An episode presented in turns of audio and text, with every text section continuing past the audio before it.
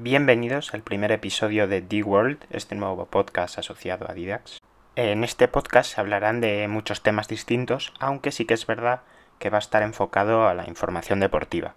De todos modos, en cada episodio os voy a dejar en la descripción el minuto en el que empiezo a hablar de un tema específico para que escuchéis directamente lo que os interese y así eh, pues no perdáis el tiempo bueno, dicho esto, comencemos el primer episodio.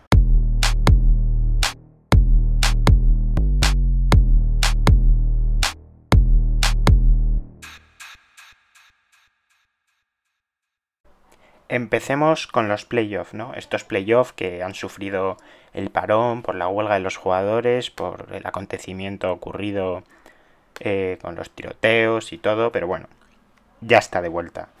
Empecemos con la conferencia este, que ha tenido unos partidos espectaculares, la verdad. Empezamos con la primera eliminatoria que hubo, un Toronto-Brooklyn. Brooklyn no tiene a sus mejores jugadores. Sin Kyrie Durant no tienen nada que hacer contra un equipo como Toronto. Y bueno, tampoco han podido competir mucho por la lesión de Dinwiddie.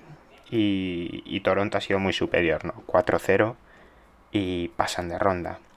Después el Boston-Filadelfia. Em, esta serie sí que ha sido más interesante, ¿no? Boston ha ganado claramente, pero me ha sorprendido mucho cómo han tenido la capacidad de, de esa defensa, ¿no? Porque em, sí que es verdad que no estaba Ben Simmons. Y aunque Joel Embiid haya metido 30-40 puntos por partido, Boston ha defendido muy bien, muy bien, con Marcus Smart haciendo un trabajo fundamental, Jason Tatum, que ha dado un paso adelante y es el líder total del equipo con la ayuda de Jalen Brown, que está sinceramente espectacular. Y bueno, 4-0, sin mucho, sin mucho problema. Y sí que es verdad que, ahora en Filadelfia pues van a ocurrir muchos cambios. El primero ya lo hemos visto con el despido de Brett Brown, su entrenador, y, seguramente con la separación de Ben Simmons y Joel Embiid, ¿no?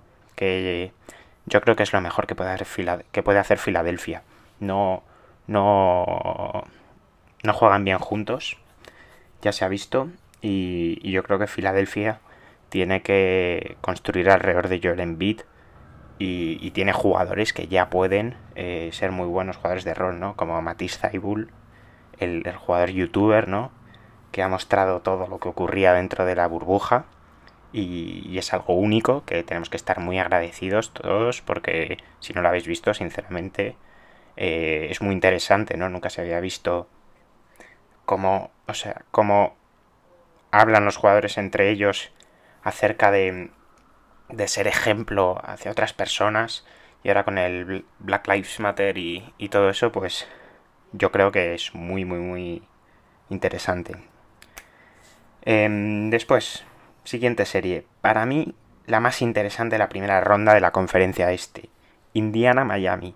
Miami ha ganado 4-0, sí, pero el resultado engaña. Indiana, a pesar de no tener a Domantas Sabonis, que es lo que les ha condenado, básicamente, han competido muy, muy bien. Miami, para mí, es uno de los mejores equipos de la NBA este año. Ha demostrado un gran juego. Spolstra, el entrenador, ha demostrado manejar muy bien la situación. Jimmy Butler jugando bien. Em, con el apoyo de Bama de Bayo, All Star este año. Y Goran Dragic haciendo muy buenos partidos. Pero bueno, Indiana les ha competido. Yo creo que en todos los partidos eh, Miami se ha visto en aprietos. Y, y a pesar de ese 4-0, han sufrido, ¿eh? han sufrido, se ha visto. Miami-Orlando empezó la serie con esta sorpresa de, la victoria de Orlando, que, yo creo que nadie se esperaba, todo el mundo esperaba que fuera un 4-0 fácil, pero un partidazo de Orlando con Busevich eh, jugando muy bien, con sus 35 puntos, ¿no? Y, y, ante Tocumbo no estuvo cómodo ese primer partido, pero luego ya demostró que, que no está para tonterías, que sí que es verdad que Milwaukee en los últimos años ha sufrido muchísimo en playoff y no han demostrado el equipo que son en temporada regular. Y yo creo que ante Antetokounmpo está tratando de, de que eso acabe. pero no sé si esta temporada será la adecuada. Yo, desde luego, veo, pienso que Milwaukee es el favorito de la conferencia este. Ahora, viendo su juego, yo creo que ya no tienen ese título, ese prestigio por ser el favorito, pero desde luego lo van a tener que mostrar porque contra Miami ya se ha visto, pasamos a las semifinales, que les va a costar partidazo de Jimmy Butler, 40 puntos, buena defensa ante Tocumbo, hemos visto, bueno, si no habéis visto el partido, os recomiendo ver el resumen si os interesa porque Miami presentó una defensa muy interesante contra Antetokounmpo. Eh, los jugadores estuvo, estuvieron espectacular. Em, muy rápidos en defensa para hacer las ayudas contra Antetokounmpo, después volver a su posición y Jimmy Butler demostrando que es un líder total del equipo.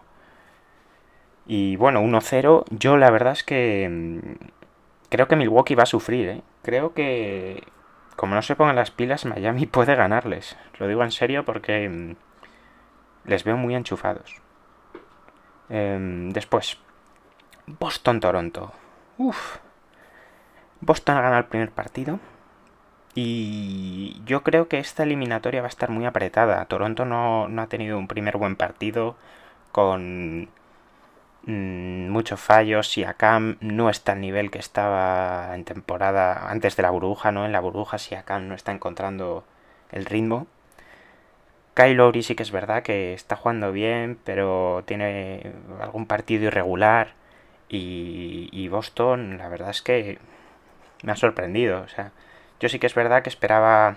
Sí que esperaba que Boston ganara esta serie, pero en un séptimo partido.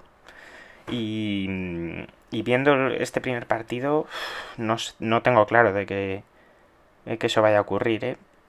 Como Toronto siga así, esto va a ser un 4-2, 4-1 incluso, así que se tienen que poner las pilas si quieren volver a llegar a la final de la NBA como el año pasado, ¿no?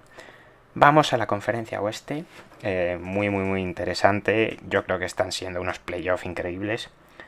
Vamos con la primera serie, la mejor de todas para mí en primera ronda, Los Ángeles Clippers Dallas, em, simplemente espectacular, ¿no? Los partidos que hemos visto, Luka Doncic demostrando que no está, vamos, que es que va a ser un líder total, eh, de la NBA directamente la temporada que viene. Yo creo que va a ser claro candidato al MVP, si no lo ha sido ya esta, porque seguramente va a ser el cuarto o quinto, ya veréis cuando salgan las clasificaciones por el MVP.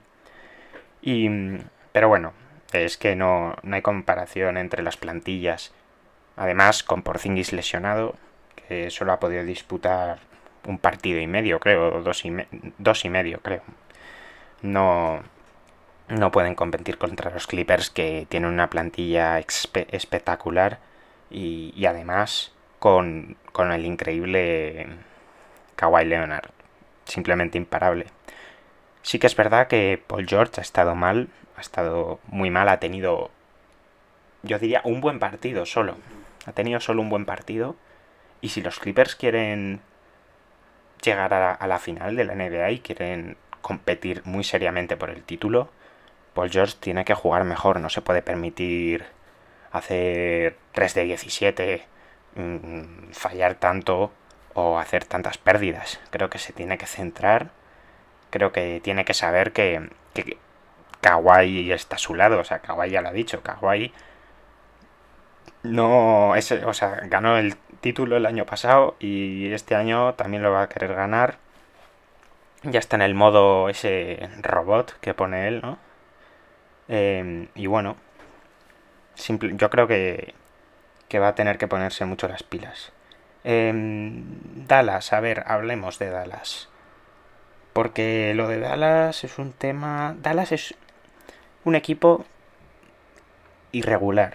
Digamos que Luka Doncic en cada partido demuestra que, que bueno, es el eje central del equipo pero los jugadores que la acompañan no son del todo regulares. ¿eh? Tim Hardaway ha, tenido buenos partidos, pero el partido que juega mal, Dallas no gana. Em, Dorian Finney-Smith yo creo que es uno de los jugadores más regulares que tiene. Em, pero igual, Trey Burke, aunque sí que es verdad que es que yo creo que Burke no había jugado nunca eh, unos playoffs em, tantos minutos, ¿no? Sí que es verdad que creo que los jugó con Washington Wizards, pero no tenía el rol que ha tenido esta serie. Eh, bueno, yo creo que Curry ha, tenido una serie muy buena, muy muy buena, pero le ha faltado un punto, ¿no? Le ha faltado un punto, quizás no le han llegado tantos balones como se esperaba. Pero bueno, al contrario que Reggie Jackson por los Clippers, Reggie Jackson ha sido espectacular. Yo creo que Reggie Jackson ha sido una de las piezas fundamentales porque ha estado muy centrado, los tiros que ha tenido los ha metido y, y ha sido un apoyo increíble. Yo creo que Dallas con Porzingis, sinceramente, habría. Yo creo que habría sido el ganador de esta serie. Os lo voy a decir, con Porzingis a un buen nivel. Dallas ha estado muy cerca de ganar algunos partidos que ha perdido. Y con Porzingis bien, con la rodilla sana, yo creo que Dallas habría pasado. Después el Denver-Utah. Uf, Uf, una de las series que no ha acabado todavía. Uf, qué decir. Cuando vi los tres primeros partidos, pensaba yo que, que Utah iba a ganar fácil. Porque Denver es uno de los equipos más irregulares que hay. Mm, tienen partidos increíbles, pero tienen otros que sinceramente dejan mucho que desear.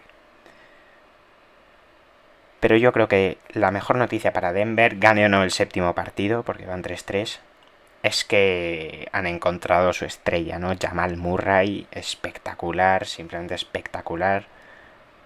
Dos partidos de 50 puntos, uno de 42. Sí que es verdad que ha tenido un mal partido, porque Jamal Murray sí que es verdad que ha sido irregular, ha sido irregular. Em, y yo creo que si quiere demostrar que es una estrella de la NBA, si quiere demostrarlo la temporada que viene, tiene que ser más regular, tiene que, que, bueno, primero estar sano, porque esta temporada sí que ha sufrido algunas lesiones, y una vez sano, demostrar que es el líder junto a Nikola Jokic de Denver, y, yo creo que tiene que anotar muchos puntos, que es lo que necesita Denver. Denver ha tenido lesionado a Gary Harris, eh, una de las fuentes principales de anotación del equipo, y, no, no ha jugado bien los primeros partidos. Después sí que es verdad que ha ganado gracias a, al nivel espectacular de Jamal Murray, porque en Utah, madre mía, Donovan Mitchell, o sea,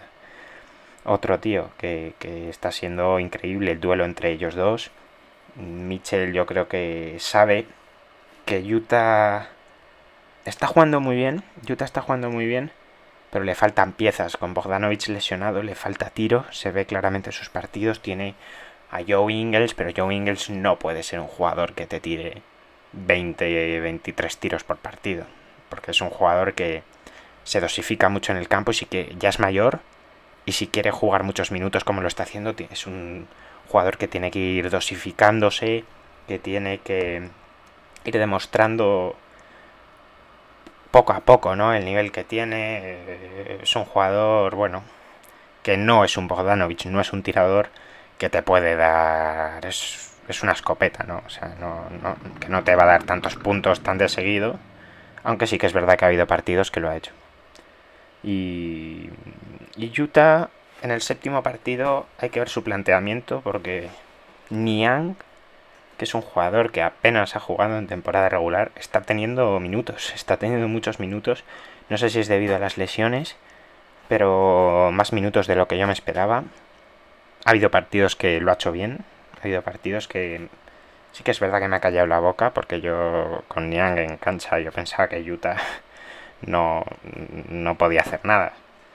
Pero, pero ha tenido buenos partidos y otros que, que no tanto. Y yo creo que va a depender mucho, primero, que Donovan Mitchell esté bien, que yo creo que en un Game 7 lo va a estar. Yo creo que tiene esa mentalidad de Spider Mitchell, que bueno, va a estar muy bien. Y yo creo que va a depender más de sus jugadores de rol, ¿no? Jordan Clarkson, eh, si está acertado, Utah va a tener muchas opciones de ganar.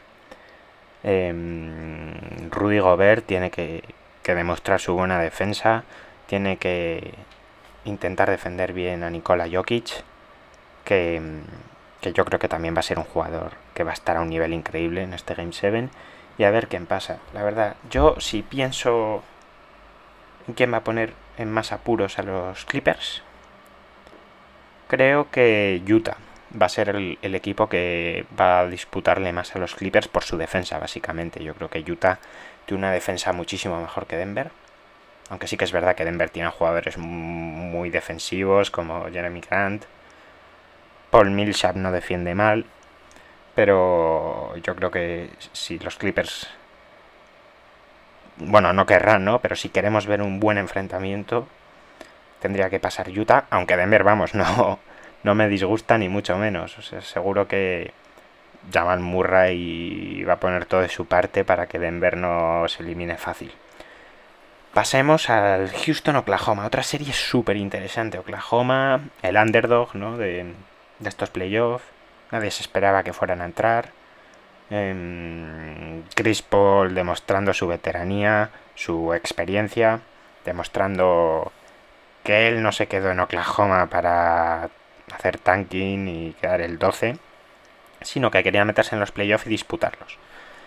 Em, contra Houston, digamos que es una serie que a mí personalmente el juego de estos dos equipos me parece de los peores que hay en los playoffs. Es un juego mm, agresivo, es un juego que si habéis visto los partidos hay mucho contacto, muchos parones, eh, no hay mucha circulación de balón, en Houston sobre todo, en Oklahoma sí que ha habido más, pero no, no ha sido un juego muy bonito. Sinceramente, creo que Houston va a ganar, porque no creo que James Harden vaya a permitir eliminarse en primera ronda. Pero nunca se sabe, ¿no? Con, con estos Oklahoma que han dado tantas sorpresas esta temporada, nunca se sabe y, a ver qué depara el Game 7. Yo creo que es de los es muy impredecible. Bueno, al igual que el Denver Utah, son partidos que ya Game 7 no, no, se sabe qué va a pasar. Eh, yo sí que es verdad que creo que va a ganar Houston, pero no te puedo decir. Lakers Portland. Bueno, Lakers, al igual que Milwaukee, se llevó esa sorpresa ¿no? del primer partido, esa victoria de Portland, que yo creo que nadie esperaba. Pero es que yo creo que los Lakers todavía no estaban a su nivel más, ¿no? Todavía estaban un poco reservando energías y, no estaban a su mejor nivel. Y se llevaron una sorpresa de Portland, que es un equipo que, ha luchado hasta el final y por eso entra en playoff. Con un Damian Lillard absolutamente espectacular, eh, a un nivel MVP. Y bueno, luego con esa lesión. Bueno, primero eh, se dislocó el dedo, y le mantuvo fuera un partido que sí que es verdad que, bueno, Portland estaba disputando más o menos. Y en cuanto se fue Damian Lillard, bueno, pues se vino abajo el equipo y, se llevó la victoria a Lakers. Y ahora con, con la lesión, pues bueno, Lakers ha ganado fácil. Yo creo que Portland ha encontrado un muy buen jugador en Gary Trent Jr., un jugador que te puede dar defensa, que te puede dar tiro, aunque sí que es verdad que tiene, mejor, tiene que mejorar su regularidad, pero es un jugador muy interesante que yo creo que les va a servir mucho en un futuro inmediato. Ya les ha servido la temporada que viene, yo creo que va a ser una pieza muy importante. Carmelo Anthony, que ya ha dicho que se quiere quedar en Portland, mm, demostrando el nivelazo que tiene en su decimoséptimo. Sí, ¿no? 17 años lleva sí, lleva ya 17 años en la NBA, al igual que LeBron, y sigue dando un nivel increíble. Y luego los Lakers que, bueno, se van a enfrentar contra un o Houston o Oklahoma que les ganarán fácil y se eh, pasarán a la final del, del oeste, ¿no? Bueno, eh, vamos a la lotería del draft. Bueno, este draft em, va a ser interesante. Yo creo que... Espero equivocarme. Pero creo que va a ser uno de los drafts más flojos de, los últimos años. sí que hay muy buenos jugadores, pero no hay el nivel que ha habido en los últimos 5 años, diría yo. Eh, así que bueno, vamos con las posiciones. Como ya sabéis, Minnesota ha obtenido el primer pick, el segundo Golden State Warriors, Charlotte el tercero, Chicago Bulls cuarto, Cleveland, Atlanta, Detroit, New York octavo, eh, la mala suerte de New York sigue, Washington Wizards noveno, Phoenix Suns décimo, ese puede ser un pick muy interesante para ellos, 11 San Antonio Spurs, los Kings el 12, New Orleans el 13 y Boston el 14. Creo que, que va a ser muy interesante porque, a ver, seguramente eh, ahora mismo lo esperado es que Anthony Edwards, el jugador de Georgia, sea el primer pick. Mm, si veo ahora mismo el equipo de Minnesota, seguramente puedan escoger, escogerlo, ¿no? Porque la Melo Ball no tendría mucho sentido eh, porque tienen ya D'Angelo Russell. James Wiseman tampoco, porque tienen a Carl Anthony Towns. Y Anthony Edwards es lo que más me pega. El segundo pick, Golden State, seguramente se hagan con James Wiseman. Podrían hacerse con la Melo Ball, pero sinceramente me sorprendería mucho. Así que seguramente se hagan con James Wiseman, el jugador de Memphis que, que ha demostrado ser un, un pivot muy potente. Eh, no sé si va a tener la capacidad de ser uno de los pivots principales de la liga, pero yo creo que a, Golden State le puede venir muy bien porque se ve que necesita un, un pivot. Ahora mismo no tienen pivots buenos, diría yo. Tienen a Marquis Chris, pero no es un jugador que ahora mismo le pueda ofrecer a Golden State competir. Y, yo creo que se van a hacer con James Wiseman, sinceramente. Después, jugadores más interesantes. Em, ahora mismo, pues por ejemplo en ESPN le ponen a Denny Advilla, el de Israel, cuarto. Y, se iría a Chicago Bulls. Mm, no lo sé. Em, tengo dudas. Yo creo que a Chicago puede irse la Melo. Porque Charlotte mm, no creo que sea un buen sitio para la Melo Ball. Chicago Bulls necesita bases. Y, y yo creo que la Melo puede ir puede pegar bien allí.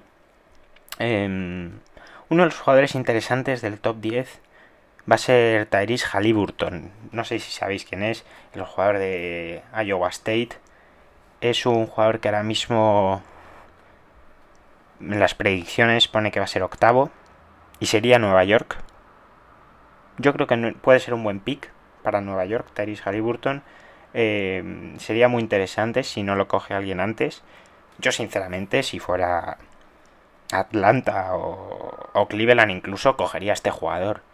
Pero en las predicciones pone que va a ser octavo, sería Nueva York. Yo creo que sería uno de los mejores picks eh, de este draft.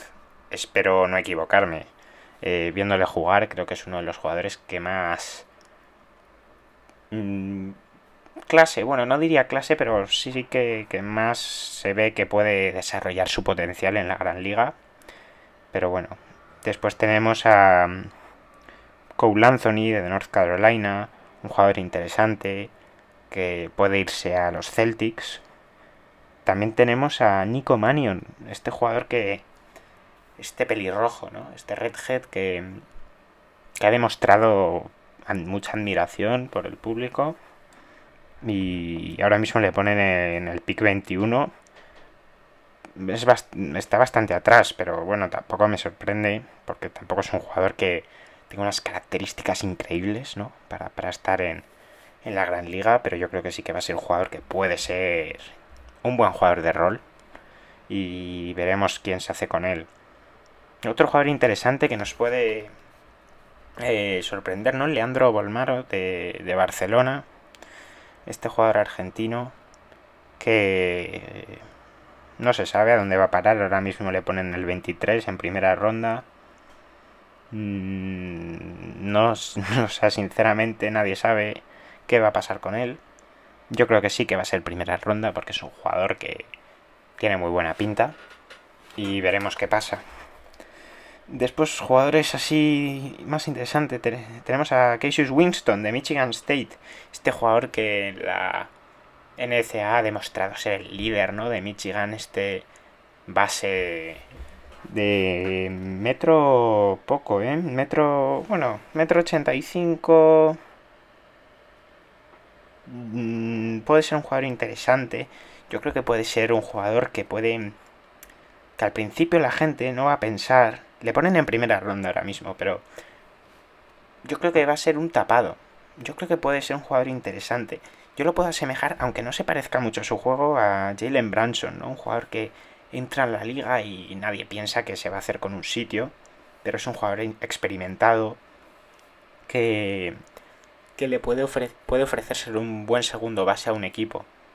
Mm, como Jalen Branson ha sido para Dallas, que bueno, no ha estado en los playoffs por la lesión que ha tenido, pero bueno, veremos qué pasa con él. Tenemos a, a Trey Jones también, de Duke, el, o Duke, Em, el hermano de del base de Minnesota, ¿no? Tyus Jones.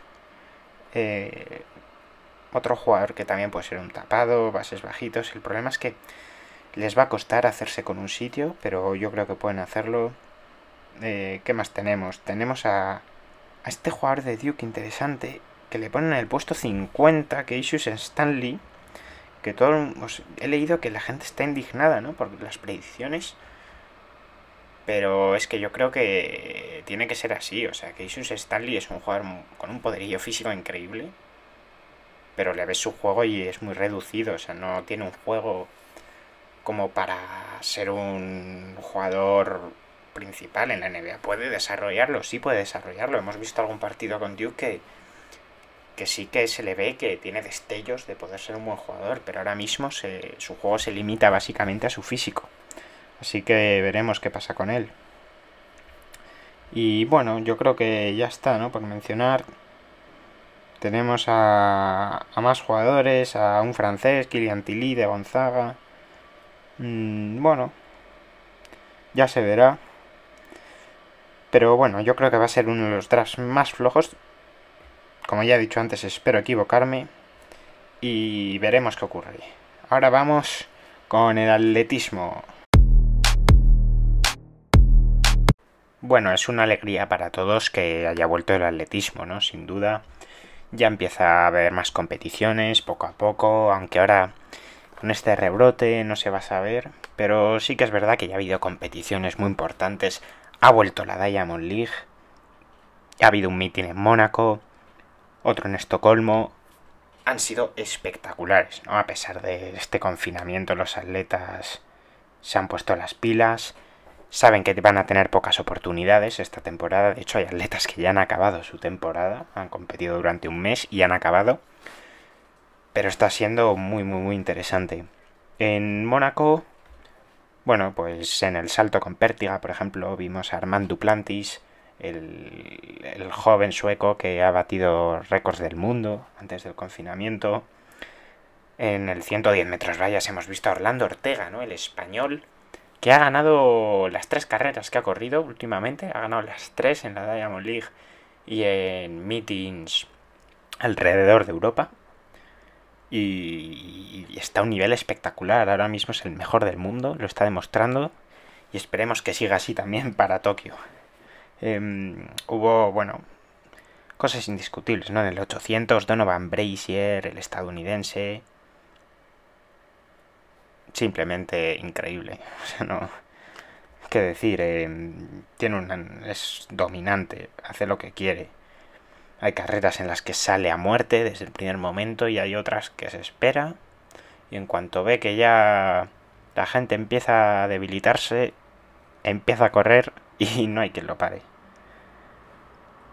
Después creo que es importante hablar de, de los récords, ¿no? Vamos a hablar de los récords porque ha habido muchos récords el primero, el increíble, de los 5.000 metros, ¿no? Joshua Cheptegei, el ugandés, batiendo el récord del mundo de Kenenisa Bekele, que llevaba 16 años vigente. Y bueno, 12.35, ¿no? Mm, increíble, o sea, por dos segundos. Y yo creo que podría haber corrido más rápido. Yo creo que si quiere, si él quiere, puede correr más rápido, porque se le veía con una frescura. O sea, en la última recta parecía que todavía le quedaba una vuelta. O sea, es que era. Este chico de tan solo 23 años es. Bueno, es el presente y va a ser el futuro del. O sea, ya ha dicho que él. Hasta que, lleguen hasta que llegue Tokio y grandes campeonatos, se va a dedicar a intentar batir récords del mundo.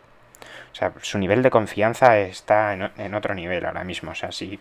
Recomiendo ver sus carreras si no sabéis quién es porque vamos, ha sido ya, ha batido el récord del mundo de 10.000 en ruta en Valencia, ha sido campeón del mundo de cross, una de las carreras más duras que hay, y ha batido el récord del mundo de 5.000. ¿Qué decir, no? O sea, es la bestia del atletismo. En el 1500, Jakob Ingebrigtsen, el noruego, batiendo el récord de Europa, corriendo 3.28 simplemente increíble, ¿no? Este jovencísimo, creo que tan solo tiene 20 años todavía. Es de otra galaxia. Em, lleva batiendo récords desde que tenía 13 años y, no va a parar. Em, el problema, bueno, problema o bendita suerte, ¿no? Porque es lo que le hace correr tan rápido, es que tiene al, al keniata Timothy Sheruyot, que bueno, es el mejor del mundo ahora mismo, increíble, ha corrido en Mónaco corrió también 3.28, pero bajando unas centésimas el tiempo de Jacob. Y volvió a ganar en Estocolmo con 3.30. Y Jacob también corrió 3.30. O sea, es que Jacob siempre se le acerca, pero Cheruyot siempre tiene esa última chispa que le hace ser imbatible. Ha sido campeón del mundo.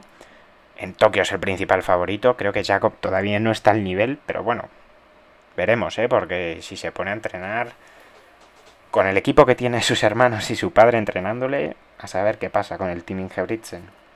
Em, después, en el 400, vayas, este noruego, otro noruego, Noruega, que tiene unos atletas increíbles, Caster Walhorn, em, batiendo el récord de Europa también. Algo que vamos, pero que es que este, este noruego está batiendo el récord de Europa eh, de 400 metros vallas y al acabar corre el, el 400 lisos, ¿no? Y lo gana también en la Diamond League, que es la, mejor liga del mundo, ¿no? Es que es otro atleta dominante total que también es el favorito absoluto para Tokio y yo creo que si no pasa nada raro será el campeón olímpico. En el 200 Noah Lyles, em, simplemente increíble, ¿no? Tenemos la noticia de que Bruno Hortelano intentó volver a la Diamond League, pero sufrió esa carga, ¿no? No sé qué le pasó, no pudo acabar la carrera pero bueno, en el 300 metros obstáculos, increíble eh, el Bacali, ¿no? El marroquí que está imparable. Eh, no hay nada más que decir de él. Es el. Es. Tiene mucha experiencia ya, a pesar de no ser tan mayor. Y tiene unos jóvenes, eh, jóvenes etíopes como Wole que le ponen en apuros. Pero demuestra que tiene una frialdad increíble. Y en el 300 metros obstáculos está Fernando Carro, el, atleta madrileño que entrena en la casa de campo del, equipo de Suances, que, está, quedó quinto, creo, en, el meeting de Mónaco, eh, demostrando que ahora mismo es el eh, de los europeos más fuertes, ¿no? Hay un francés que es más rápido que él, pero ya está. O sea, él está demostrando que a nivel europeo es, muy, muy, muy bueno.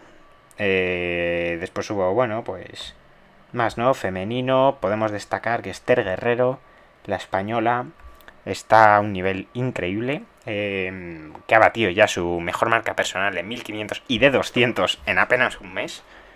Y a pesar de ser ya una veterana total con una experiencia increíble, la mejor mediofondista de España en los últimos pues cinco años diría yo. Bueno, pues eh, yo creo que está demostrando que a pesar del confinamiento ha entrenado muy seriamente y confía en su entrenador. Ella está en Bañolas, creo, en Girona. Pero bueno, eh, a pesar de no estar en un centro de alto rendimiento, que es algo raro ya actualmente, que hay pocos eh, atletas que no están en, centros de alto rendimiento, ha demostrado que, que, vamos, va a seguir siendo va a seguir entrenando a un nivel increíble, ¿no? Perdón por este parón. Em, Jesús Gómez en 1500, otro español. 3.33 eh, en 1500, increíble. Em, en la Diamond League, siendo cuarto en el 1500, que es seguramente la prueba con mayor nivel, con mayor competitividad. Y, quedando cuarto en la Diamond League con 3.33, batiendo su mejor marca personal por 3 segundos casi. Eh, increíble también otro, otro atleta que no está en un centro de alto rendimiento, que entrena en Burgos y que él ya ha dicho que ahí está bien, que a pesar de no tener quizás esas instalaciones deportivas o ese ambiente, él está cómodo allí y va a seguir allí. Y lo está haciendo muy bien, así que le apoyamos totalmente. Después, eh, bueno, sigue habiendo meetings, ¿no? Por ejemplo, ayer se corrió el campeonato de, de Madrid de atletismo absoluto, que... Mm, bueno, un atleta del recuerdo eh, estuvo allí, ¿no? Almudena de Marcos. Fue... Pudo estar allí y se quedó a nada de clasificarse para la final del 1500 en el Campeonato Absoluto de Madrid. Y estamos orgullosos de ella, que siga entrenando así, a ver si se puede clasificar en un futuro para la final. Em, y eso es bueno. Yo creo que esto está demostrando que ya vuelven las competiciones. Que sí que es verdad que el coronavirus sigue allí, sigue ahí, que va a seguir durante mucho tiempo más. Pero yo creo que el deporte es una de las mejores maneras, siempre que se lleve bien, de, de erradicar eso. Y es increíble lo que puede hacer un deporte como el atletismo. Mueve a muchas personas. Y bueno, va a haber más meetings, ¿no? En septiembre tenemos en Suiza, en París, eh, tenemos el Prefontaine Classic en octubre, esta mítica competición en Estados Unidos. Y bueno, veremos qué pasa. Yo personalmente, como fan y atleta, creo que mm, es, es que no, o sea, perdón por este shock, pero es que yo creo que es necesario. O sea, es que es necesario eh, que vuelvan las competiciones. Por ejemplo, antes hablábamos de la NBA que intentaban boicotear los jugadores. Que bueno, por un lado lo puedo entender, pero a mí no me parece bien. O sea, yo creo que lo peor que puede haber para este sufrimiento que, que tienen miles de miles de personas alrededor del mundo es que se pare todo. O sea, si tú paras las competiciones, bueno, aparte de que, a, nivel económico sería un desastre, yo creo que le quitas eh, muchos motivos a, a, muchas personas para seguir con entusiasmo y con, y con ilusión hacia adelante. Así que perfecto que siga así, estamos muy contentos. Bueno, no podemos acabar este episodio sin hablar del Tour de Francia, ¿no? esta, la mejor carrera del mundo, digamos, del ciclismo, está tomando lugar. Todo el mundo pensaba que no iba a poder ocurrir y está pasando. Eh, y va, vamos, va a ser un espectáculo para las siguientes semanas. Em, hoy va a ser ya la tercera etapa, una etapa que acaba en alto, lo cual va a ser muy, muy, muy interesante. Perdón, muy interesante. Y veremos qué ocurre. Em, a la Philippe está como líder. Este corredor francés que tuvo tan cerca el podium, ¿no? Que estuvo liderando gran parte del tour el, año pasado, pero que se le atragantó estas, las últimas etapas y al final, bueno, pues perdió fuelle y no pudo acabar entre los primeros. Pero este corredor que ganó la segunda etapa, eh, demostrando su experiencia, su... vamos, o sea, es que su agudez, ¿no? Sabiendo cuándo tenía que atacar y, es un corredor simplemente espectacular. Eh, también vimos la victoria de Christophe, el sprinter veterano de 33 años que ganó la primera etapa, nadie se lo esperaba y él ya dijo en las declaraciones que eso para él que iba a intentar eh, conservar el maillot pero que vamos que sabía que era casi imposible y que eh, ya él con cuatro hijos que, que, esperaba que estuvieran orgullosos de él y que era lo máximo que podía hacer además está en un equipo que es el UAE que está rodeado de escaladores. ya lo dijo, dijo, yo me tenía que pegar a rueda de, eh, de otro corredor de otro equipo, porque yo al estar rodeado de escaladores nadie me podía llevar tan lejos. Y eso, bueno, pues le dio más mérito para ganar. Después ayer eh, ganó Caleb Iwan. Increíble. Perdón, o sea, hoy es la cuarta etapa, no la tercera. Caleb Iwan, el sprinter australiano, súper bajito, que tiene una potencia increíble. Yo creo que es el mejor sprinter actualmente que está en el Tour. El año pasado, siendo su primer Tour, ganó cuatro etapas, el Pichichi, ¿no? Del Tour. Y, demostró que está a un nivel, madre mía. No sé si habéis visto la llegada. Estaba eh, muy, muy, muy alejado, no estaba bien posicionado. Pero empezó a sprintar, se coló por un hueco entre Peter Sagan y, y una valla que nadie pensaba que hubiera por ahí, pero quizás ser tan pequeño le ayudó a ello. Y consiguió ganar a Sam Bennett, que es el otro favorito, ¿no? Al sprint, que es el irlandés, que se quedó a nada, pero bueno, muy deportivamente dijo que, que Caleb Wigwan había sido el mejor y le felicitó. ¿Qué más decir? La primera etapa con muchísimas caídas, eh, muchísima agua. Los corredores decían que, bueno, puede haber polémica, ¿no? Porque decían que por un producto desinfectante que habían echado en las carreteras, eso parecía hielo. Y bueno, fue una. Fue una masacre. Se cayó casi todo el pelotón en diferentes puntos. Miguel Ángel López sufrió un golpe duro, pero pudo seguir. Em, hubo muchos corredores que tuvieron que abandonar, desgraciadamente, como John Degenkolb, Philippe Gilbert, eh, jugadores, eh, perdón, corredores que son muy importantes para sus equipos. Mm, algunos sufrieron lesiones importantes. Ayer Anthony Pérez, un corredor que estaba en la fuga, se chocó contra su coche debido a un pinchazo o algo así y también tuvo que abandonar. Ha habido corredores que se han golpeado, por ejemplo, David de la Cruz, el español de UAE, que, mm, que sufrió una fractura en el sacro, pero va a continuar porque de momento está bien y dice que a ver hasta dónde puede soportar el dolor. Mm, no sé quién es el favorito, si...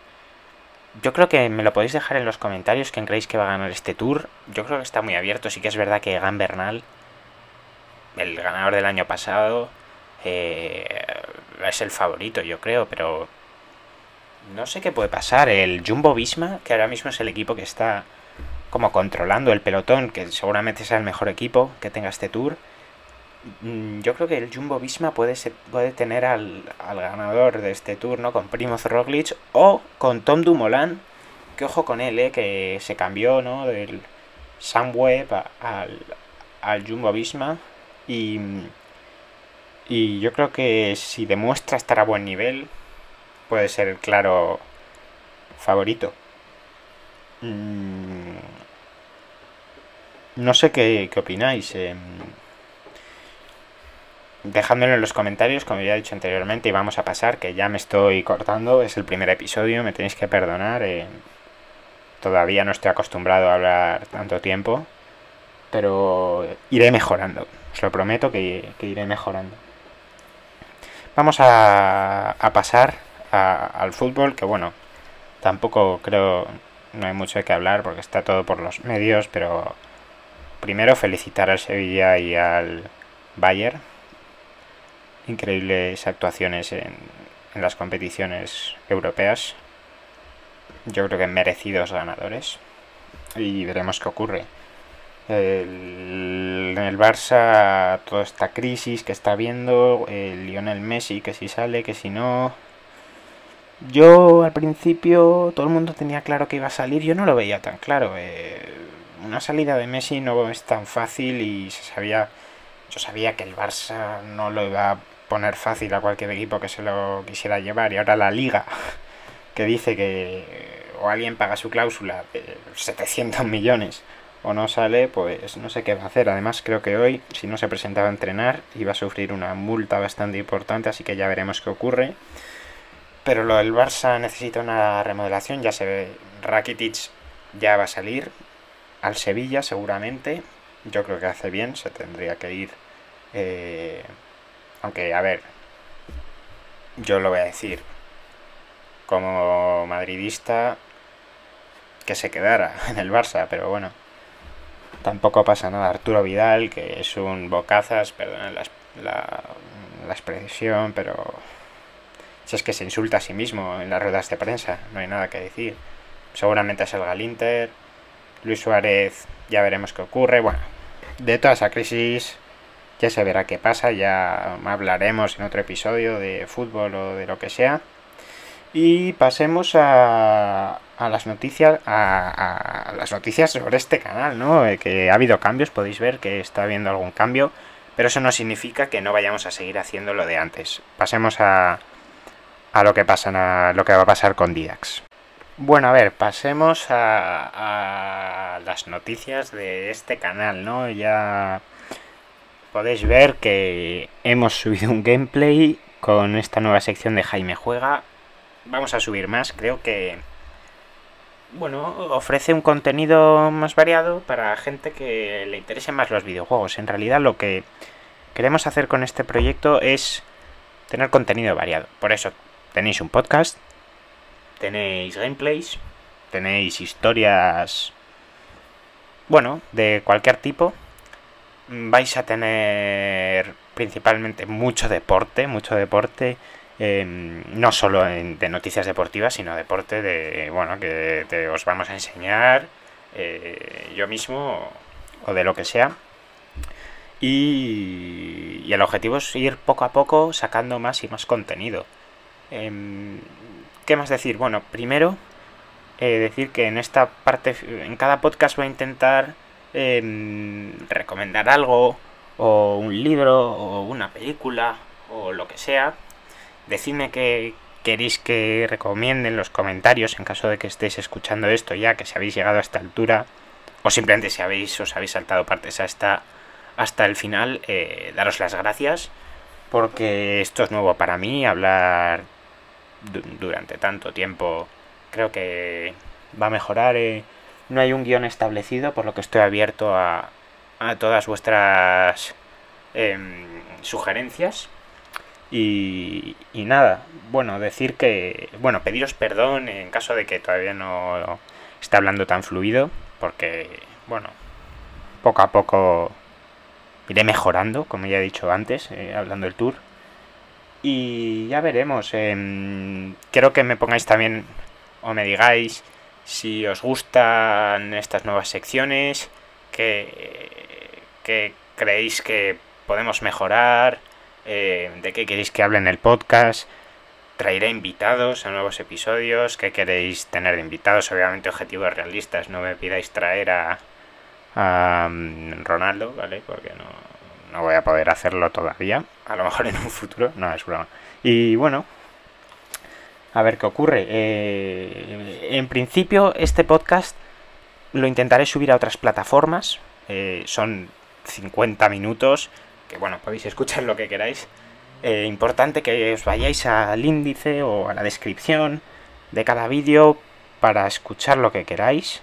Si escucháis todo aún mejor y sois unas leyendas y el, la idea con este podcast es que lo escuchéis eh, cuando podáis, a ratos, que yo que sé, que si estáis haciendo deporte, mientras tanto lo podéis ir escuchando, o si queréis relajaros un momento escucharlo, o si queréis ver, escuchar una opinión sobre un análisis sobre un deporte específico. Eh, ese ofreceros a vosotros contenido. Seguramente este podcast ha sido como más general, pues para iniciar, ¿no? Pero en otros, bueno, no hablaré, en otros no hablaré de deporte, en otros podremos tratar temas muy diversos y, y también podré tratar eh, cosas, pues bueno, más específicas, ¿no? Si por ejemplo, si queréis hablar de playoff, de la NBA o de la temporada regular, o que hable de un equipo, o de una situación, o de lo que sea, pedid. No os olvidéis de seguir de seguirnos en Instagram, ¿no? Didax barra baja YT. En Instagram tenéis también en la descripción eso. Y así os podréis enterar de todas las noticias, y por ahí me podéis hacer todas las sugerencias que queráis. No olvidáis, no os olvidéis de suscribiros. También intentaremos subir esto a nuevas plataformas, hay podcast o como vayamos viendo, a ver si podemos hacerlo. De momento también lo subiré a YouTube. Y nada, muchísimas gracias, compartid esto, dadle a like y nos vemos en el siguiente episodio.